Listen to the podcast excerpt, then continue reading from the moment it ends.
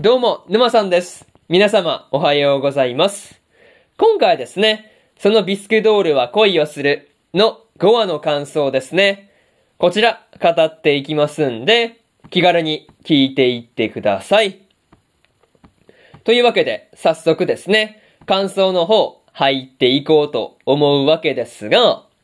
まずは一つ目ですね。初めてのイベントというところで、若菜とマリンがですね、初めてのコスプレイベントに参加していたわけなんですが、若菜がですね、衣装をちゃんと完成させたっていうことで、まあ、早速参加しようっていう風な流れになるというところはですね、なんとなく予想はしていたなっていうところでした。また、マリンがですね、まあ、こう、衣装の写真を早速撮った時に、まあ、専用のアカウントとかね、まあ、そういうものを作ったりしていたわけなんですが、まあ、明らかに、こう、アカウントを作ったっていう時点で、次、何撮ろうかなとかね、まあ、そういうこととか考えているんだろうなっていうのが伝わってくる感じでした。まあ、それと、マリンがですね、モデルとして撮影されることが多かったわけなんですが、まあ、すぐに行列になってしまうっていうところはですね、マリンのコミュニケーション能力の高さっていうものと、コスプレの完成度、この二つがあってこそかなっていう風に思ったところでまあ、ありますね。まあ、にしても、コスプレイベントにですね、あれだけの人が集まっているっていうところは、驚かされたところでまあ、あったんですが、まあ自分とね、こう、趣味を同じにしているっていう人たちが、まあこう、あれだけ集まっているのであれば、マリンが思わずはしゃいでしまうっていうのもですね、わかるような感じではありましたね。まあ、そういうところで、まず一つ目の感想である、初めてのイベントというところ終わっておきます。でですね、次、二つ目の感想に入っていくんですが、あまりの暑さにというところで、まあ、コスプレイベント当日の、まあ、気温が高かったっていうこともあってか、マリンがですね、途中で体調を崩してしまったわけなんですが、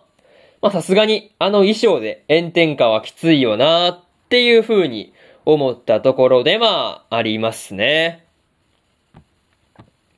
まあとはいえ、若菜がですね、こう、マリンがしんどそうにしているっていうのを見て、まあこう、冷やす方法とか、まあそういうことをですね、その時々でネットで調べたりしながら、こう対処していったわけなんですが、なんかね、そういうところでちゃんと調べてからやろうとするところがですね、真面目だなっていう風に感じたところではありますね。まあ、それと、暑さ以外にもね、衣装にこう熱い生地を選んだっていうことも関係しているみたいだったんですが、まあ、こう、次の、まあ、次回作ですね。次回作からは、気温のこととか、まあ、そういうことも考えて作ったりするのかなっていう風なことは、まあ、少し気になったところではありますね。まあ、にしてもね、マリンの動作の一つ一つに、若菜が動揺してしまったりしていたわけなんですが、なんていうかね、そういう慣れてない感じというか、うぶな感じというかね、まあそういうところが、こう、若菜らしいなっていうことは、見ていて思ったりしました。まあでもね、こう、まあ二人でなんだかんだこう話をしながらやってるっていうところは良かったなと思いましたね。まあそういうところで二つ目の感想である、あまりの暑さにというところ終わっておきます。でですね、次、三つ目の感想に入っていくんですが、帰り道でというところで、まあ、コスプレイベントの帰り道で、若菜がコスプレをしているマリンのことをですね、とても綺麗でしたっていう風に言っていたわけなんですが、まあ、こう、若菜にとっての綺麗っていう言葉はですね、特別なものにしか言わないっていうことをですね、前にこう聞いたっていうところでですね、まあ、こう、そういうことを聞いていたからこその、マリンの反応っていうものがなかなか面白かったなというところでした。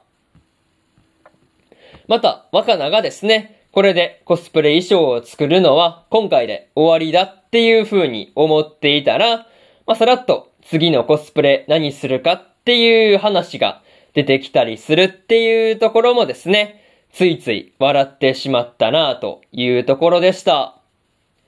まあ、それと、マリンがですね、好きなことをして楽しんでいる人が好きだっていうことを言っていたわけなんですが、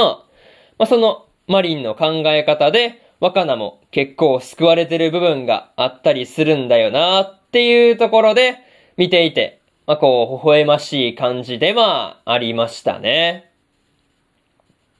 まあ、にしても、こう、寝落ち寸前で言った言葉をですね、若菜が覚えているのかどうかっていうところはですね、こう、ちょっと気になるところではありますね。そう。まあ、こう、寝落ち寸前でやったことって、こう、忘れやすかったりするんでね。なんかそういうところで、ちょっと気になるなっていうことは思ったりしました。まあ、そういうところで、三つ目の感想である、帰り道で、というところ、終わっておきます。でですね、最後にというパートに入っていくんですが、今回は若菜が作ったコスプレ衣装で、マリンがコスプレイベントに出ていたわけなんですが、まあ、とにかく楽しいっっていう感じの雰囲気がですね、見ていていいなぁと思ったところではありますね。また、マリンがですね、次のコスプレ衣装を何にするかっていうことを若菜に聞いていたわけなんですが、まあ、次はどんなキャラのコスプレをするのかっていうところはワクワクするところではありましたね。まあ、とはいえ、ラストでの若菜からのとても綺麗でしたっていう言葉を聞いたマリンがですね、次回からどんな感じで若菜に接するのかなっていうところは気になるところではありますね。まあ、とりあえず次回の話ではどんなコスプレをするのか、そこをですね、今から楽しみにしておきたいと思っているところではありますね。まあ、そういうところで今回のそのビスクドールは恋をするの5話の感想ですね。こちら終わっておきます。でですね、今までにも1話から4話の感想はですね、それぞれ過去の放送で語ってますんで、よかったら過去の放送も合わせて聞いてみてくださいという話と、